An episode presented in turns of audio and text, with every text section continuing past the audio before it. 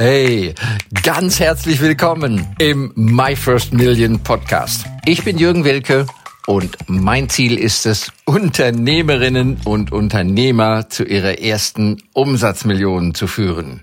Ihr Business zu skalieren, ohne dafür gleich viel Geld in die Hand nehmen zu müssen. Und das mache ich in Live-Workshops und Webinaren oder eben hier in diesem Podcast. Hallo, ihr Lieben, und herzlich willkommen zu diesem ganz besonderen Podcast, der erste Podcast, der erste My First Million Podcast, den ich mache und in Wirklichkeit sogar der aller, aller, allererste Podcast, den ich aufnehme.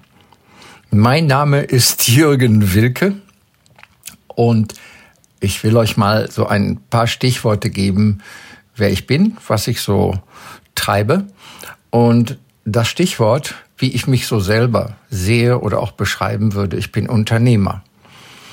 Und zwar mit Leib und Seele, solange ich denken kann, mein ganzes Leben war ich Unternehmer oder Selbstständiger oder Freelancer oder Weltenbummler, was auch immer.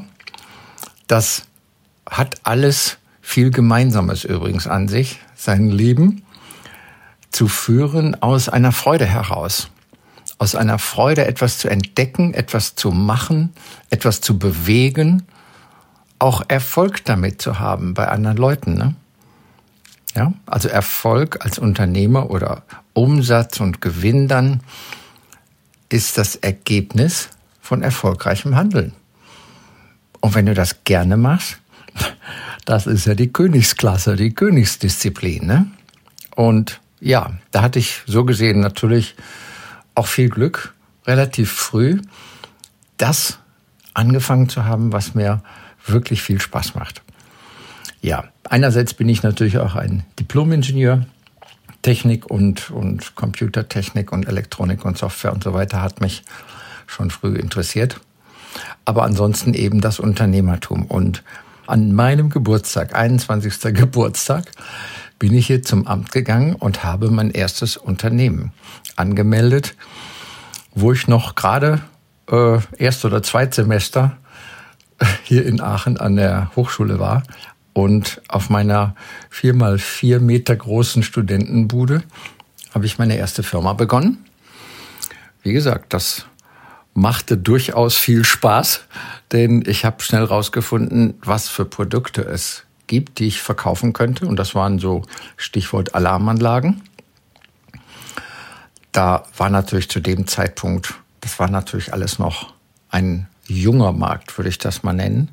Das heißt, das war noch nicht Mainstream und, und allgemein erhältlich, Alarmanlagen, und die waren teuer. Ja, und dann habe ich halt geschaut, wo ich günstig einkaufen kann und die mit einem guten Aufschlag dann weiterverkaufen konnte. Ne? Und guter Aufschlag, das war damals, da habe ich angefangen mit 25 Prozent Marge, dann 30, dann 40, ne? so wie das Geschäft dann halt sich weiterentwickelte, kriegte ich da bei dem Lieferanten auch eine bessere Marge. Ne? Aber dann bin ich irgendwann mal so auf die Idee gekommen, eigentlich war da nichts dran an so einer Alarmanlage. Das war sehr wenig Material, würde ich das mal nennen. Und als Elektronikbastler und Elektrotechnik-Student fühlte ich mich dann herausgefordert, selber mal so eine Alarmanlage zu bauen. Meine eigene. Nicht das Ding nachzubauen, was ich verkaufte, sondern meine eigene zu bauen. Ja, das war, das war Hobby. Also das war wirklich das, was ich gerne tat. Und dabei stellte ich fest, also so eine Alarmanlage ging damals für 500 bis etwa 1000 D-Mark raus. Also so der Marktpreis von sowas. Und ich konnte die Dinger zu einem unglaublich niedrigen Preis selber herstellen. Ne? Und dann so ungefähr in der Gegend 100 Euro. Nein, D-Mark. D-Mark-Zeiten damals natürlich. Ähm, um die 100 D-Mark auf den Markt zu bringen. Und das Ding kostete so 15, 16, 17 DM an Material- und Arbeitskosten. So, das ist ja eine fair 5, 6, 7-Fachung. oder in Marge ausgedrückt sind das so 80, 85 Prozent Marge. Wow. Ja, da habe ich also auf meiner kleinen Studentenbude dann wie der Weltmeister in meiner Freizeit Alarmanlagen zusammengelötet, bis ich dann irgendwann merkte, nee, ich brauche Hilfe. Und ja, dann habe ich Kommilitonen, andere Studenten angesprochen, ob sie sich was verdienen wollen. Und ja, dann haben die für mich Alarmanlagen zusammengebaut, produziert. Ne? Die haben Alarmanlagen zu Hause produziert in Heimarbeit. Und die wurden nach Stück bezahlt. Man konnte keine Stundenabrechnung machen, das wäre sowieso nicht ideal gewesen. Nee, nach Stück, nach funktionierenden Stück. Und die konnten sich dann hin und wieder eben so eine große Kiste mit Material abholen. Dann waren da 50 oder 100 Alarmanlagen Material drin. Und dann brachten sie mir das halt nach ein, zwei, drei Wochen, wann sie fertig waren, wieder zurück. Und ich bezahlte nach Stück, nach Ergebnis. Und Ergebnis hieß erstens, ähm, die Menge zählt, also Anzahl, ist ja logisch, aber auch die funktionierenden. Das heißt, ich wollte keinen Schrott zurückkriegen, wollte nicht 20, 30 Prozent Ausschuss haben, sondern die Abmachung war von 100 müssen 97 mindestens funktionieren. Also der Ausschuss oder die nicht funktionierenden war maximal drei Prozent. Und in dem Fall habe ich die dann meistens selber repariert, aber dann habe ich halt meine Zeit da reingesteckt. Also eine Qualität und ein Ergebnis. Ja, das war genial. Das sprach sich rum und da wollten immer mehr Leute für mich Alarmanlagen zusammenbauen. Und das Sympathische war natürlich, wenn sie in so einem Hiwi-Job oder irgendwo anderen Ferienjob angenommen haben, dann hat es damals so vielleicht zwischen 4, 5, 6 D-Mark gegeben, die Stunde. Und wer das hier gut machen konnte, hatte das 5, 6, 7, 8-fache verdienen können. Ne? Also wer geschickt war, hat sehr, sehr gut verdient und am Ende natürlich mir eine sehr gute Qualität abgeliefert, weil sonst, äh, das war die Voraussetzung, nur die funktionierenden Anlagen werden bezahlt und ich akzeptiere auch nur maximal 3% Ausschuss. Ja. Das Business ist sehr schön gewachsen. Und dann bin ich so mehrmals umgezogen in größere Räumlichkeiten. Ja, bis ich dann irgendwann dachte, nee, komm, ähm, ich möchte mal was, ich möchte mal was anderes machen. Und dann hat mich auch ein guter Freund aus Frankfurt immer wieder bequatscht, weil damals schon ging das los mit dem Programmieren, aber auf noch sehr, sehr elementarer, also sehr elementarer Basis, kann man nicht vergleichen mit heute. Und ich hatte mir so ein Board, so ein äh, Computerboard, Mikroprozessorboard besorgt und auch da angefangen mit rum zu programmieren. Und der bedrängte mich geradezu, nach Frankfurt zu kommen. Der arbeitete da in einem Großkonzern und die hatten ein Riesenproblem. Die brauchten einen sogenannten Assembler-Programmierer. Ja, ich weiß nicht, ob das heute noch bekannt ist, was Assembler-Programmierer überhaupt ist. Ja, das ist unterstes Maschinenebene Programmieren. Ähm, und ich hatte ja nur sowas mit meiner, mit meiner Platine, die ich damals mir dann äh, angeschafft hatte und auf der ich dann viel Dinge rumprogrammiert hatte mit viel Fleiß. Naja, und dann kam ich auch mal nach Frankfurt, mich da vorstellen oder beziehungsweise überhaupt das mal den Kontakt. Und mein Freund prahlte ein bisschen rum über mich, was mir sehr unangenehm war. Der Wunderprogrammierer aus Aachen, so in der Art. Heute würde ich sagen, ja, das war natürlich perfektes Marketing. Hätte ich ja mich als schüchterner Student, Ingenieursstudent, hätte ich mich das ja nie getraut, sowas zu behaupten. Aber zugegebenermaßen, es schmeichelte natürlich doch. Und ja, dann haben die mir ein, ich würde mal sagen, ein unwiderstehliches Angebot gemacht, was ich da tun dürfte an einem damals großen Rechner für meine Verhältnisse. Also wirklich, das war ein Saal voller oder mehrere Rechner, ein Saal voller solcher Schränke. Computertechnik. Und da durfte ich, wenn ich wollte, da durfte ich in Assembler denen helfen, ja, ein größeres Problem zu lösen. Sagen wir es mal einfach so. Und dann habe ich da tatsächlich als Freelancer angeheuert zu einem Mörderstundenhonorar, wie ich dachte. Also, und ich hatte alle Freiheiten der Welt. Das heißt, ich konnte äh, Ressourcen nutzen, also an Equipment und da gab es auch viele Operators. Ich weiß nicht, das war damals so das Übliche, dass in größeren Rechenzentren, also auch diese ja, Menschen, die die Geräte bedienten, diese Operators. Und da hatte ich auch von denen jemanden zur Verfügung, wenn ich brauchte. Ja, natürlich. Ähm, ich habe natürlich erstens, ich, ich schwelgte, sage ich mal, in meinem Glück. Frankfurt war eine sehr coole Location übrigens. Und da haben wir auch viele Sachen noch abends miteinander unternommen. Aber ich schwelgte natürlich in meinem Glück, da einen so genialen Job als ja, Freiberufler, Freelancer zu haben, wo ich kommen und gehen konnte, wie ich wollte. Ich hatte Zugang praktisch zu allen Bereichen. Also das war irgendwie schon, ja, mit stolz geschwellter Brust habe ich dann aber auch gearbeitet wie ein Tier, ne? 24-7, sagt man. Und das heißt, also 80 Stunden die Woche war normal. Ja? Das waren sechs Tage, fünf, fünfeinhalb bis sechs Tage, ähm, zehn, zwölf Stunden und so. Ne?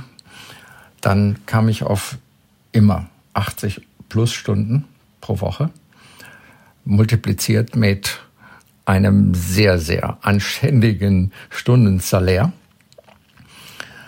Da hat sich natürlich mein Konto gefreut, beziehungsweise das wuchs in einem Atem beraubenden Tempo nach oben. Konnte ich ja gar nicht ausgeben. Ne?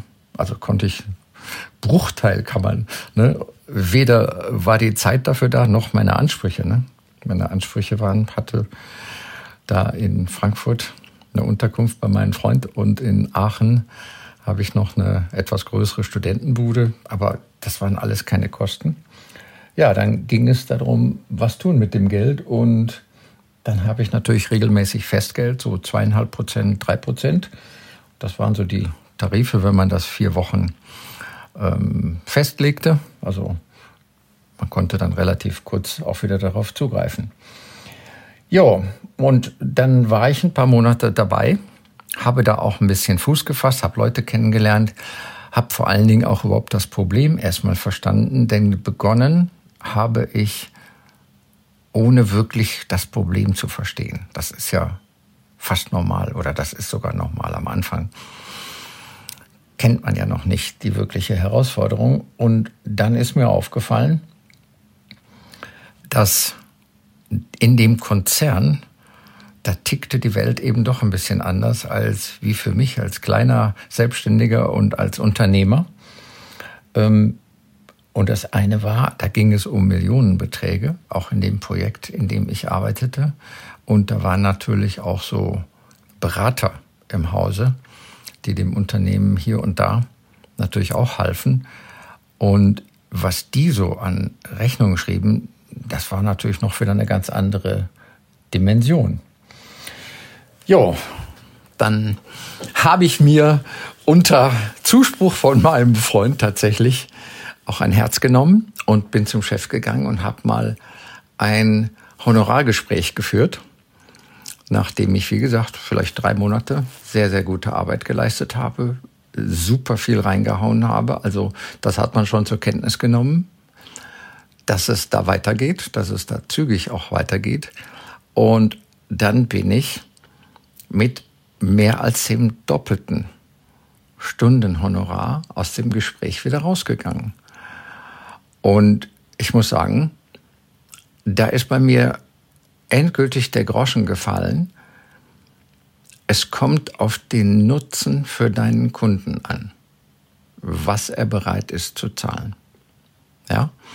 Und das habe ich auch in dem Gespräch, denke ich, vielleicht noch ein bisschen vorlaut in meiner Jugendlichkeit, aber immerhin habe ich das auch auf den Punkt gebracht welchen Nutzen meine Arbeit da bringt und dass ich die Arbeit sehr, sehr, sehr gerne mache und die auch bis zum Ende führen werde. Und falls Sie meinen Honorarwunsch nicht nachkommen wollen oder können, dann würde ich einen Nachfolger einarbeiten und so weiter und so weiter. Also ich habe die nicht in einer unfairen Weise unter Druck gesetzt, sondern ich hoffe mal nochmal mit jugendlichem äh, Elan, ähm, auch mit Respekt, tatsächlich dieses unvorstellbare Honorar dann bei denen bekommen. Und da bin ich dann noch ein gutes Jahr geblieben. Und ja, da kamen monatliche Zahlungen. Das war ja mehr als ein Jahresgehalt von einem ganz angesehenen, was auch immer, Lehrer oder äh, Ingenieursgehalt. Das kam bei mir monatlich an. Und ich habe das Projekt abgeschlossen. Und dann zog es mich aber weiter. Und zwar nach Amerika. Das war so der Jugendtraum Amerikas, San Francisco. Und da bin ich dann hin mit so einem drei Monats Touristenticket, aber den Rückflug habe ich natürlich dann gar nicht mehr angenommen und habe da irgendwie mein Visum immer wieder verlängert bekommen und lebte eine Weile in San Francisco. Ja, und das war eine sehr coole Location, logisch, da war sowieso viel los, viel New Age und Lifestyle und ich brauchte mich ja um nichts zu kümmern, also jedenfalls nicht um Geld verdienen. Und das würde ich wahrscheinlich je nach, je nachdem, wie, ja, wie komfortabel oder wie verschwenderisch ich leben würde, würde ich wahrscheinlich fünf oder zehn oder wie viele Jahre dort bleiben können. Ja, und siehe da, nur einfach so leben und nichts tun, keine Verantwortung, keine Aufgabe, keine ja, Verpflichtungen zu haben, das wurde dann so nach ungefähr einem Jahr doch zunehmend langweilig. Und dann bin ich mehr oder weniger Hals über Kopf auch wieder zurück nach Deutschland und dann auch noch nach Asien und, und noch so ein paar andere Sachen gemacht. Aber auf jeden Fall dann erstmal mit meiner Freundin haben wir dann da unser erstes gemeinsames Unternehmen gegründet und ja, dann eigentlich da angesetzt, wo ich als Student schon mal begonnen hatte. Und ich will jetzt gar nicht noch viel mehr erzählen über mich, aber Unternehmertum ist etwas unglaublich Schönes für mich. Und ich muss sagen, Geld spielt gar nicht die erste Rolle, erstaunlicherweise. Ganz im Gegenteil. Ist wie Strom. Ne? Ist schön, wenn man Strom hat. Ne? Da kann man viele Sachen machen im Haus oder draußen. Aber das ist nicht so der Lebenszweck. Und so habe ich das eigentlich immer gehalten. Geld verdienen macht Spaß, ist ja letzten Endes die Anerkennung, wenn du in deinem Geschäft etwas tust, was Leute gerne haben wollen, wo sie gerne ihr Portemonnaie für aufmachen, dann ist es ja Anerkennung. Und es ist auch der Treibstoff natürlich für dein Leben, für dein Geschäft, für alles, was wir so tun wollen. Und das an sich, muss ich sagen, bis heute ist ja so die, der eigentliche Motor. Ne? Tu was, was anderen Menschen nutzt. Und dann bekommst du auch deinen fairen Anteil, einen guten Anteil. Ja? Und wenn ich das jetzt mal so zusammenfassen soll, ähm, letzten Endes die Learnings von dem, was ich jetzt auch äh, erzählt habe, die Learnings waren natürlich, ähm, erstens, lass andere Leute für dich arbeiten. Das war der erste Klick damals als Student, als andere Studenten diese Alarmanlagen für mich zusammenbauten und dabei sehr gut verdienten und ich auch sehr gut verdiente. Lass andere für dich arbeiten. Hohe Marge, ja. 20, 30, 40 Prozent ist nicht schlecht als Marge, kommt drauf an. Aber wenn du es hinkriegst, und du kannst deine Marge auf 20, äh, auf 80 Prozent bringen, also das Fünffache an Verkaufspreis erzielen oder sogar das Zehnfache von dem, was es dich kostet. Ja, hohe Marge. Das hat auch sehr viel Charme und ich sag mal, das dritte Learning hier in, in meinen ersten Jahren war dann auch, ähm, es kommt nicht drauf an, für den Kunden jedenfalls, es kommt für den Kunden nicht drauf an, was es dich kostet, also dein Einstandspreis, deine Zeit und, und deine Mühe, deine Investition, das interessiert den Kunden überhaupt nicht. Es kommt darauf an, welchen Nutzen es beim Kunden hat. Ne?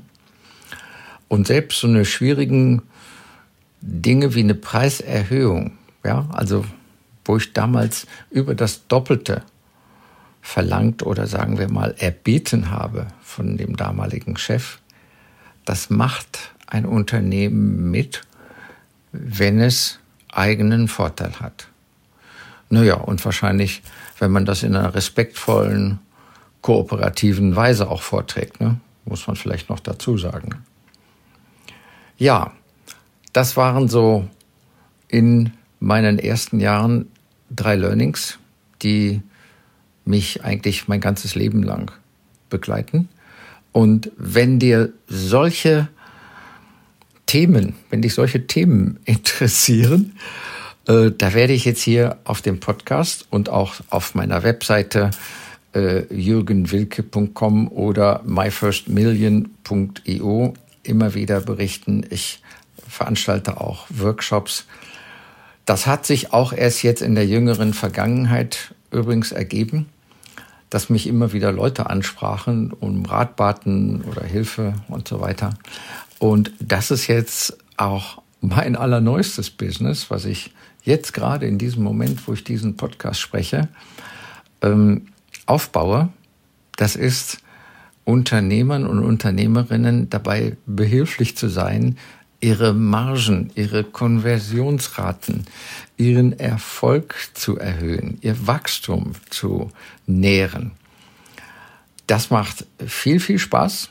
Mir macht das viel Spaß und äh, ich denke, wenn du Unternehmer bist, dann macht es dir auch Spaß, immer besser zu werden.